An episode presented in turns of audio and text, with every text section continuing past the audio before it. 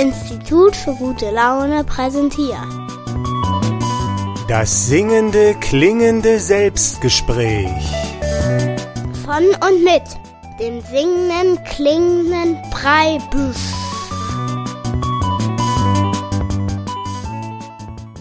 Grüß dich, hier ist der Preibisch mit dem singenden, klingenden Selbstgespräch. Heute mit dem Namen Das Geheimnis der Idee. Heute möchte ich also das Geheimnis verraten, wie man zu Ideen kommt, hier in der nächsten halben Stunde und möchte so ein bisschen davon erzählen, naja, wie man das hinbekommt oder wer das hinbekommt und so weiter. Und ich möchte aber erstmal das noch ein bisschen definieren. Was ist eigentlich die Idee, über die ich heute sprechen möchte?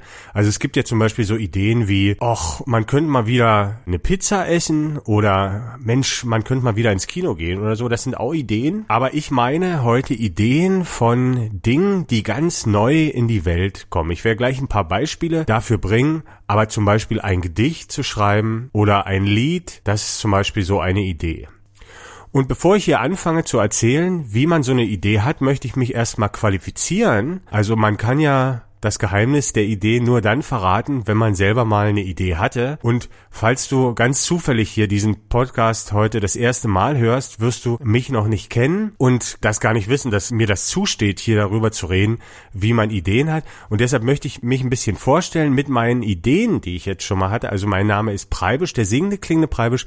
Ich bin Künstler und Naturphilosoph und möchte so ein paar Sachen mal aufzählen, wo ich eigene Ideen hatte, damit ich mich einfach dafür qualifizieren kann, hier dieses Geheimnis auch zu verraten. Also, vielleicht fange ich damit an, ich bin Kartoffeldruckkünstler, das ist schon mal eine Idee, einfach als Künstler den Kartoffeldruck zu verwenden, war eine Idee und sich so zu nennen. Ansonsten bin ich Musiker in verschiedenen Bands, die Gruppe Liebe, die Kapelle Sorry for the Music, der singende klingende Preibisch, da hört man schon, die Namen sind, wie ich finde, schon gute Ideen. Ansonsten gibt es noch viele Aktionskunstwerke von mir, zum Beispiel die Kartoffelmark. Ich habe mein eigenes Geld erfunden, was auch funktioniert, wo ich mit Menschen was eintausche. Das kann man alles auf meiner Homepage www.fischbild.de sehen, wie das funktioniert. Ich habe erfunden die kleine gute Laune, ist auch ein Aktionskunstwerk von mir.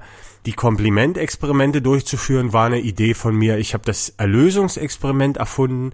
Darüber muss ich dann aber auch noch mal eine Folge machen. Das ist hier bei dem Podcast noch nicht dabei. So eine Bude habe ich mal erfunden, die man zum Beispiel auf dem Jahrmarkt stellt. Das Eulenschießen, das kann man auch im Internet sehen. Ich habe die Spielshow Eine Tüte Buntes erfunden, wo man in so einer Tüte hat man so Papierbälle und wirft dann mit denen mit verschiedenen Farben da gibt's ein Zuschauerroulette, was da gespielt wird und und und. Das sind alles eigene Ideen gewesen. Ich habe eine Oper geschrieben, die Passion Jürgen. Da ist eine Geschichte erfunden worden, eine alternative Ostergeschichte und natürlich die ganze Musik für die Oper. Das Theaterstück Faust gelöst, also ist eine Alternative zum Faust. Da bin ich gerade dabei, das ist noch nicht ganz fertig. Ansonsten das Kunstabzeichen habe ich erfunden und die Workshops dazu. Das kann man auch alles sehen im Internet www.fischbild.de. Überhaupt die Aktionskunstwerke zum Kartoffeldruck ist auch eine Idee gewesen von mir. Ich war auf Armbrotessen-Tournee, was sicherlich auch eine Idee war. Dann habe ich sehr viele Ideen gehabt in Richtung Naturphilosophie. Zum Beispiel habe ich die fünfte Dimension identifiziert, wobei hier muss ich sagen, das war nicht ganz alleine meine Idee. Da habe ich äh, jemanden zugehört, dem Markus Schmieke, und der hat das mal in einem Vortrag, sage ich mal, auch so ähnlich beschrieben und ich habe es dann weiterentwickelt. Aber die neue sympathische Gravitationstheorie, die ist von mir. Ich habe ein eigenes Atommodell erfunden, was ohne Materieteilchen funktioniert. Das waren ja die letzten beiden Selbstgespräche hier in der Reihe. Die Weltformeline habe ich formuliert und dann gibt es natürlich noch die Idee zum Klangantrieb. Das werde ich hier dann später nochmal aufführen. Ja, äh, die Idee des zweiten Level Leidenschaft, der Tanz der Gegensätze, also Ideen, die in den Bereich der zwischenmenschlichen Beziehung gehen. Ich habe die Beziehungsuhr erfunden und das Spiel Beziehungsmemory. Das ist halt für Paare so eine Kommunikationshilfe. Ja, die neue sympathische Mathematik habe ich formuliert, das war auch eine Idee. Und, und, und. Ich habe eine eigene Idee zum Aussterben der Dinosaurier gehabt und ich habe ganz viele Lieder geschrieben, bestimmt 100 Lieder und nochmal 50 Gedichte. Das sind alles Ideen. Das heißt, ich bin ein Mensch, der hin und wieder Ideen hat. Und es gibt ja Menschen, die haben sehr viele Ideen Es gibt Menschen, die haben manchmal eine Idee, manche haben auch bloß eine Idee gehabt, die reicht denen. Ne? Zum Beispiel der Mark Zuckerberg, der hat die Idee mit Facebook gehabt. Das reicht denen eigentlich fürs ganze Leben aus, diese Idee weiterzuentwickeln und die war ja auch sehr erfolgreich. Und es gibt aber Menschen, die haben gar keine Idee. Und wir wollen heute mal die Frage klären, was ist eigentlich der Unterschied zwischen diesen Menschen und warum haben die einen haben ganz viele Ideen und warum die anderen nicht? Und gibt es vielleicht so eine Methode, wie man vielleicht besser zu Ideen kommt und was ist eigentlich so der Feind der Idee. Also was sollte man ganz unterlassen, sonst hat man keine Idee. Und da wollen wir heute hin, hier in diesem Selbstgespräch. Und ich möchte ganz am Anfang mit einem Zitat beginnen von jemandem, der auch viele Ideen hatte, der Albert Einstein. Der wurde mal gefragt, was er glaubt, was ihn dazu befähigt, Ideen zu haben. Was ist es, was er hat und andere nicht? Und er hat mit einem kleinen Wörtchen geantwortet, das mit einem D wie Dora anfängt. Und ich möchte es aber noch nicht verraten, sondern erst eine kleine Musik spielen von einem Lied. Das ist auch eine Idee von mir gewesen. Und dann werde ich euch erzählen, was Einstein geantwortet hat auf diese Frage, warum er Ideen hat und was ihn dazu befähigt. Aber jetzt erstmal Musik und danach kommt die Antwort.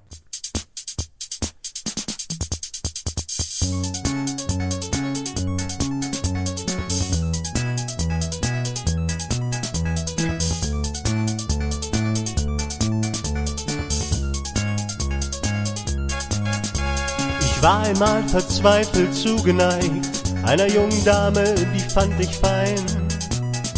Doch musste ich mich sehr bemühen, um ihr Herzensklaus zu sein. Ich sollte mich verbiegen, bis ich schon fast jemand anders war. Und als sie sich mir endlich schenkte, naja, da war's nur so lala. Da packte mich auf einmal die Weisheit an meinem Bein und sprach alles, das wirklich richtig ist, das wird fast von ganz allein. Stups es an und lass es werden und wird es nicht, dann lass es sein. Und wenn du dich erst so verbiegen musst, dann kann's die richtige nicht sein.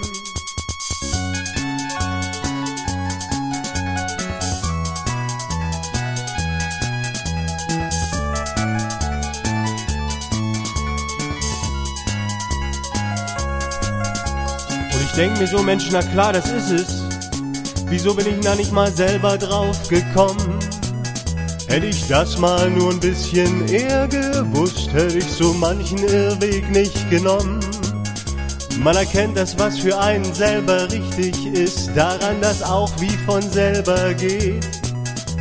Und wie ich so überleg, hä, das stimmt ja überall, wundere ich mich, dass das noch nirgends geschrieben steht. Und deshalb will ich selber gleich ein Buch drüber schreiben und will es in die Welt rausschreien.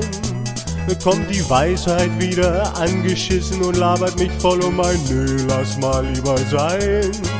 Stups es an mit deinem kleinen Lied hier und tu mal nicht gleich übertreiben. Denn alles, das wirklich richtig ist, das wird fast von ganz allein.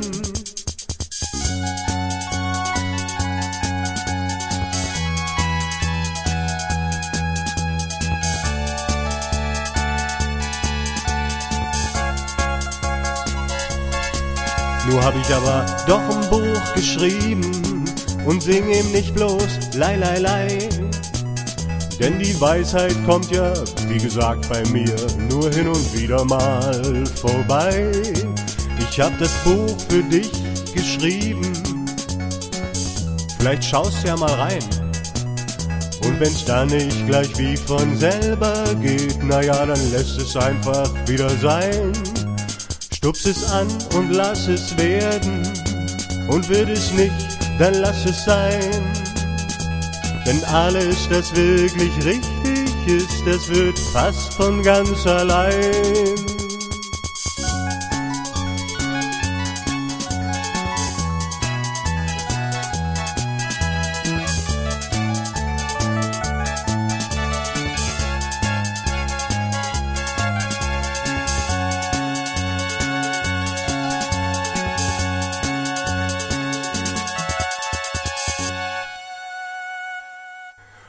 Stups vom singenden klingenden Preibisch. Am Keyboard haben wir gehört den Tommy Di Solina.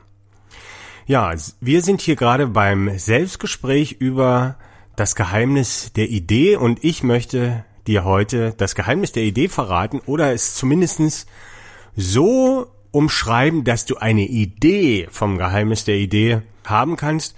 Denn so richtig super konkret kann man das nicht machen, weil natürlich ja auch alle Menschen verschieden sind und weil es auch alles ein bisschen was mit dem Loslassen zu tun hat. Und umso konkreter man wird, umso mehr man sich festhält an irgendwelchen Methoden, umso schwieriger wird's mit der Idee. Aber dazu kommen wir dann gleich. Ich habe ja erstmal versprochen, ich möchte erstmal verraten, was hat Einstein geantwortet, als er mal von einem Reporter gefragt wird, Albert, warum glaubst du, hast du Ideen und andere nicht? Und Einstein hat geantwortet mit einem Wort, und zwar Demut. Also Demut wie demütig. Er hat gemeint, die Eigenschaft des Demütigseins befähigt ihn dazu, Ideen zu haben.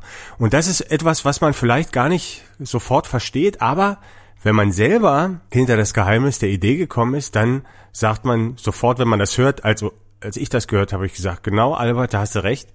Demut ist eine ganz wichtige Zutat, zumindestens um Ideen zu haben. Und um das mal so ein bisschen zu erklären mit dieser Demut ist, dass man lernen oder verstehen muss, dass jede Idee ein Geschenk ist. Also man kann sie sich nicht so richtig erarbeiten und man hat sie auch nicht verdient, sondern sie ist immer ein Geschenk. Und umso mehr man das lernt, umso empfänglicher wird man für Ideen. Das habe ich auch erst gelernt, dankbar zu sein für die Ideen und die auch nicht zu erwarten, sondern die immer als Geschenk zu betrachten. Und das hat dazu geführt, dass ich immer mehr Ideen hatte, denn das hat mich fruchtbar gemacht. Noch fruchtbarer für diese Ideen. Und dass ich schon am Anfang meines Lebens viel Ideen hatte, das ist jetzt gar nicht so was Besonderes, denn wenn wir das Geheimnis der Idee verfolgen, dann müssen wir erkennen, die Kinder sind totale Profis im Ideen haben. Also als Kind hatte jeder tolle Ideen, jeder Mensch. Und die Tatsache, dass das aber bei den Erwachsenen so ein bisschen unfair verteilt ist, also dass manche gar keine Ideen haben und andere wieder kommen überhaupt nicht hinterher, diese überhaupt zu publizieren oder so. Also bei mir ist noch ganz viel Zeug, was einfach überhaupt noch nicht die Chance hatte, ans Licht äh, zu kommen, weil ich gar nicht die Zeit habe, das alles zu machen. Also ich versuche das ja hier so schnell wie möglich alles runterzurattern, in meinen Selbstgesprächen jetzt gerade oder meinen Konzerten. Aber auf jeden Fall ist es total falsch verteilt. Aber als Kinder hatten alle diese Fähigkeit, behaupte ich. Wir müssen uns dann einfach mal die Kinder betrachten. Was haben denn die Kinder den Erwachsenen voraus? Und bei denen ist es so, dass die zwei Sachen nicht haben, die die schlimmsten Feinde der Idee sind. Und das ist zum einen Wissen und das andere ist Angst. Also ich behaupte hier, Wissen ist der Feind der Idee und Angst ist auch der Feind der Idee. Und Wissen wird ja immer als was sehr Positives gesehen, aber es ist auch das Ende des Denkens. Also wenn du weißt oder glaubst zumindest die Antwort zu wissen, dann wirst du dich überhaupt nicht auf die Suche begeben. Und deshalb ist Wissen ein Feind der Idee. Also es gab ja Menschen, die haben über Dinge nachgedacht, weil die nicht wussten, dass die nicht funktionieren. Das ist ganz wichtig. Und bei Kindern ist das so. Also zum Beispiel um 1900 herum haben die meisten Menschen gewusst, dass es unmöglich ist zu fliegen. Und so ein paar Menschen wie die Gebrüder Reit oder Lilienthal, die haben das nicht gewusst. Die haben das bezweifelt, die haben gesagt, doch, vielleicht geht's ja doch mit dem Fliegen. Und die haben sich dann auf die Suche begeben können und wurden dann mit einer Idee beschenkt. Und so machen das die Kinder auch. Die haben, wenn man Kindern zuguckt, im Kindergarten oder bevor sie in die Schule kommen zumindestens, da kommen dann die Zutaten hinzu, die die äh, Idee kaputt machen, also das Wissen und die Angst. Also zumindestens in bestimmten Schulen ist es so oder in den normalen Schulen. Aber davor, bevor die in die Schule kommen, sprühen die von Ideen. Die spielen jeden Tag und wenn man das versucht nachzuvollziehen, was die da alles spielen, mit anderen Kindern oder alleine, dann strotzt das vor neuen Ideen, die die sofort umsetzen. Also das Spiel der Kinder ist eigentlich nur das Umsetzen von Ideen. Im Grunde kann man sagen, ich als Künstler bin eigentlich nur noch ein Kind geblieben, das noch spielt.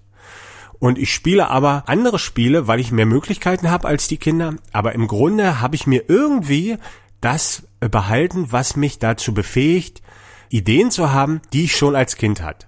Also normalerweise könnte man jetzt sagen, der Preibisch, der hat viele Ideen, der hat irgendwie zusätzlich irgendwas. Eine Fähigkeit, die andere nicht haben. Vielleicht hat er die erlernt oder so. Auf diese Idee könnte man kommen. Aber eigentlich ist es so, dass diese Fähigkeit, die ich heute habe zur Idee, die hatten alle Menschen, aber die Umstände haben dafür gesorgt, dass diese Fähigkeit verloren gegangen ist, aber die ist immer noch da, man kann sie wieder wecken. Die Kinder haben also kein Wissen darüber, was nicht funktioniert. Und deshalb haben die Ideen und der zweite Feind der Idee ist die Angst. Wenn du dir die Kinder anguckst, da wirst du sehen, die Kinder haben auch keine Angst, sich irgendwie zu blamieren. Und vor allem haben sie keine Angst davor, sich vor sich selbst zu blamieren, weil ihr Selbstbild noch nicht so richtig fertig ist. Also ich habe zum Beispiel manchmal Ideen, die würden andere gar nicht aussprechen, weil sie davor Angst hätten, damit irgendwie angefeindet zu werden. Und weil mir auch diese Angst fehlt, mich zu blamieren. Wenn du schon ein paar Podcasts hier verfolgt hast, wirst du mitkriegen, dass das sogar ein Spiel von mir ist, mir Möglichkeiten auszudenken, mich zu blamieren. Also weil mir die Angst fehlt und weil ich nicht das Wissen besitze, dass es nicht geht, habe ich die Fähigkeit, zur Idee. Ich kenne zum Beispiel sehr, sehr viele sehr gute Musiker, viel, viel bessere Musiker als ich, die mich zum Beispiel dafür bewundern, dass ich mir Melodien ausdenken kann und Lieder und die könnten das nie. Und das liegt aber daran, dass die Angst haben, sich zu verspielen zum Beispiel. Denen ist das so wichtig, richtig zu spielen, dass die nicht mehr spielen wie Kinder. Also Kinder hauen zum Beispiel auf so einem Klavier rum und freuen sich und lachen. Aber ein Musiker mit hohem Anspruch, der würde sich niemals diese Blöße geben, sich zu verspielen. Aber wenn man das Neue ausprobieren möchte, dann muss man diese Angst über Bord werfen. Und Jetzt könnte man ja sagen, der Musiker kann sich ja verspielen, wenn der alleine ist, aber so einfach ist das nicht, denn wir betrachten uns ja immer selbst und dieses Selbstbild ist sehr wichtig. Und ich kenne ganz viele Leute, die verbissen daran arbeiten, perfekt zu werden und sich keinen Fehler erlauben und wütend auf sich sogar sind, wenn die Fehler machen. Und das ist eine ganz doofe Idee, falls man mal eine Idee haben will. Wenn man spielt, wenn es egal ist, wenn man darüber lacht, dass man scheitert, dann öffnet sich die Tür zur eigenen Melodie, zum Beispiel, also für den Musiker. Ich möchte dir diese Idee, eine Idee geschenkt zu bekommen, nochmal mit einem Gedicht von mir verdeutlichen, das ich jetzt hier einspielen möchte. Die Melodie am Anfang war nicht meine Idee, das ist von Johann Sebastian Bach. Und hier wird auch etwas beschrieben, was mit der Idee zu tun hat. Also jetzt erstmal das Gedicht, ach Augenblick, wie bist du schön, und dann erzähle ich noch ein bisschen weiter über das Geheimnis der Idee.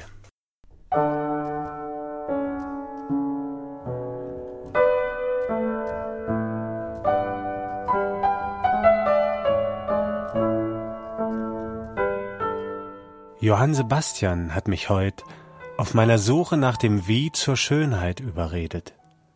Dass alles Wort geworden ist zu Poesie, das ich erdachte mir beim Hören seiner Melodie, als säß dabei mir auf der Schulter des Johann Wolfgang Goethes Geist, um so mit mir dem Bach zu lauschen und mir dabei die Worte zu vertauschen dreist, bis das erklingt Zeile für Zeile. So lausche nur, du Geist verweile, Ach, Augenblick, wie bist du schön. Das Gedicht vom singenden Klingen Preibisch mit einer Startmelodie von Johann Sebastian Bach. Und hier kam es ja zu der Zeile, als säß da bei mir auf der Schulter des Johann Wolfgang Goethes Geist. Also, ich habe das Gefühl, als ob mir irgendjemand dabei hilft und mir diese Ideen eingibt. Und ich habe das poetische Bild einfach jetzt genommen für dieses Gedicht. Da hat sich der Geist von Goethe hat sich bei mir auf die Schulter gesetzt und flüstert mir das ein. Und jetzt kommen wir noch zu einer anderen Fähigkeit, die zum Beispiel die Kinder haben und die ganz wichtig ist für die Idee. Und das ist die Fähigkeit, sich zu begeistern. Also man muss begeistert sein und nur in Momenten der Begeisterung kann man Ideen haben.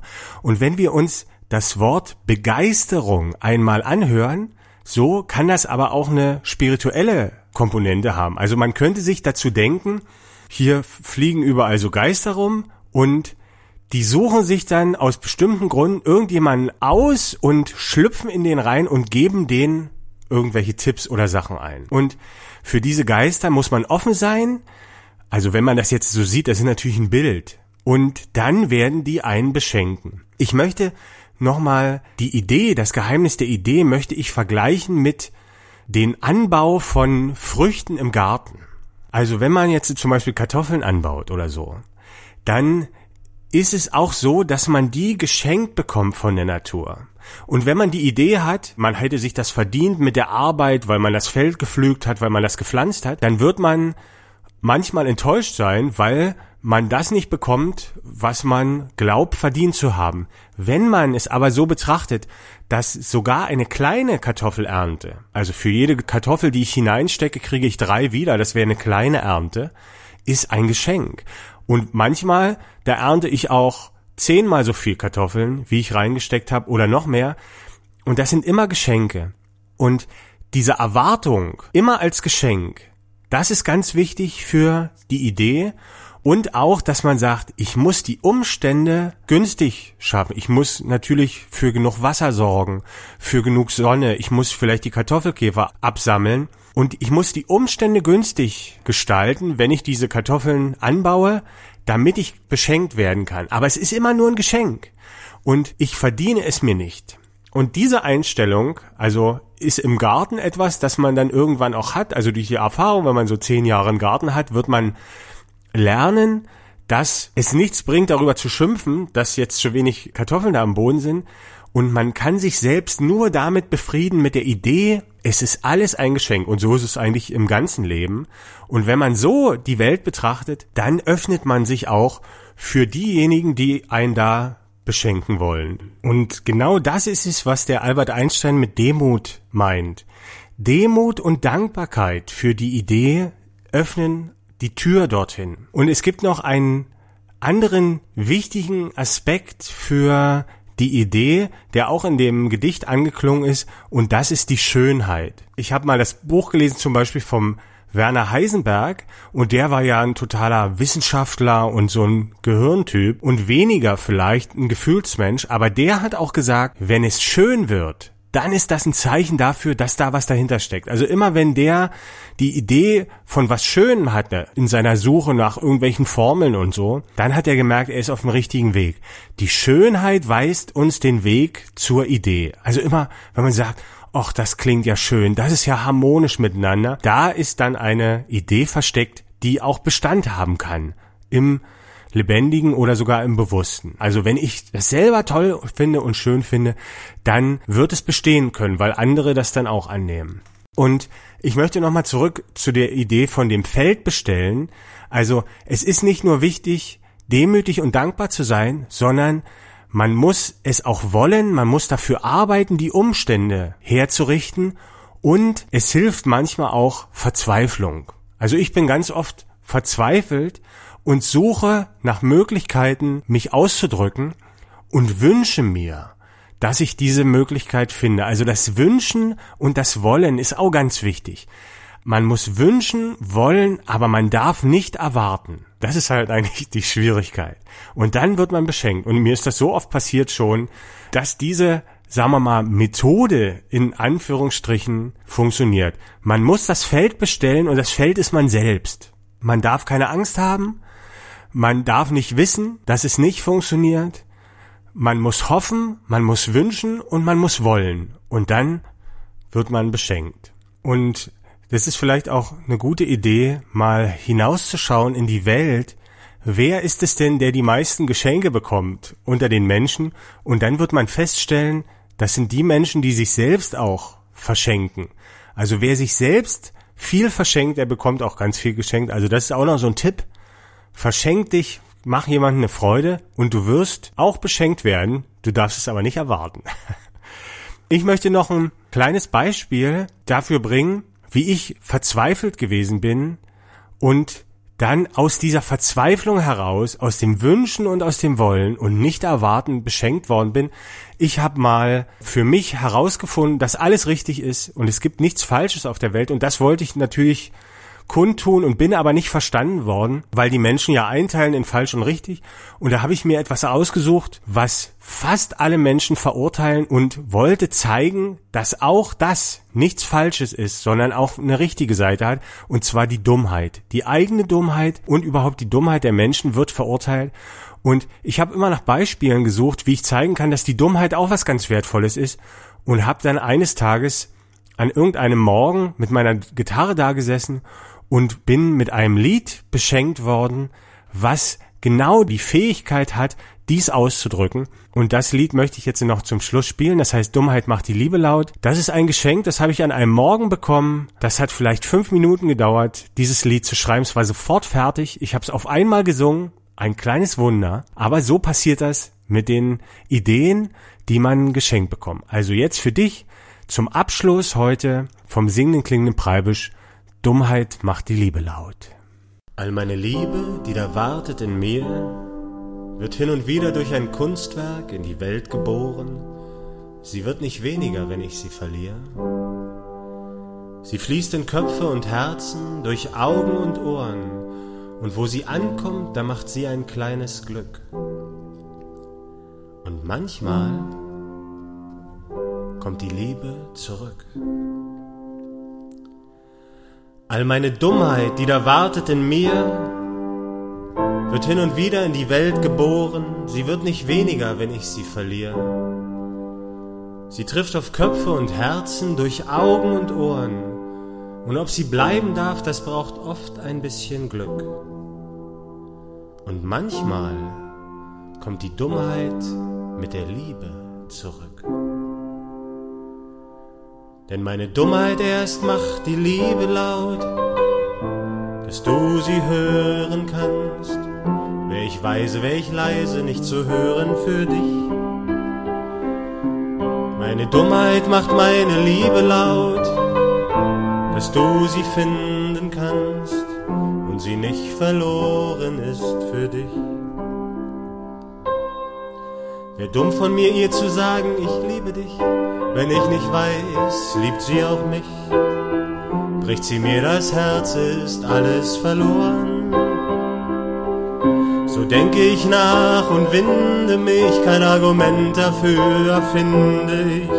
Der logische Schluss ist, besser leise zu sein.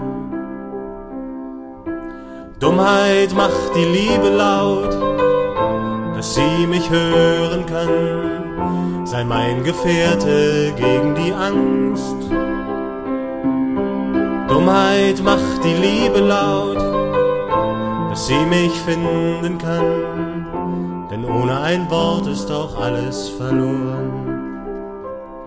So begreife ich die Dummheit als Gefährten in mir und es kommt, dass ich sie ausprobiere. Ich stolper und fall und steh wieder auf. So neue Wege finden sich und ohne sie erblinde ich. Meine Angst hilft mir, nicht allzu dumm zu sein. Dummheit macht mein Leben laut, dass ich mich spüren kann. Sei mein Gefährte gegen die Angst. Dummheit macht mein Leben laut, dass ich mich finden kann ohne dein Wort ist auch alles verloren. Dummheit macht die Liebe laut, dass ich sie hören kann. Sei ihr Gefährte gegen die Angst. Dummheit macht die Liebe laut, dass ich sie finden kann. Denn ohne ihr Wort ist alles verloren. Dummheit macht die Liebe laut, der singende klingende Preibisch war das und wir sind jetzt schon am Ende wieder von dem heutigen Selbstgespräch. Wenn du jetzt richtig Lust bekommen hast, dich auch zu verschenken, damit du auch mal was geschenkt bekommst wie so eine Idee, dann kannst du mich zum Beispiel mit deiner Aufmerksamkeit beschenken beim nächsten Mal. Nächste Woche gibt's wieder eine Radiosendung oder einen Podcast hier. Oder du schaust einfach mal auf meiner Internetseite www.fischbild.de. Da ist das Institut für gute Laune und da sind diese ganzen Ideen, von denen ich heute gesprochen habe. Und in dem Subtext dieser ganzen Ideen und Kunstwerke, da spiegelt sich auch das Geheimnis der Idee wieder und vielleicht kommst du dem Ganzen so noch ein bisschen näher. Ich sag erstmal Tschüss, danke, dass du mir zugehört hast. Ich hoffe, es war was für dich dabei. Wir sehen uns entweder im Internet oder hören uns wieder am nächsten Dienstag bzw. Mittwoch den Podcast. Bis dahin, Tschüss, sagt der singende klingende Preibisch.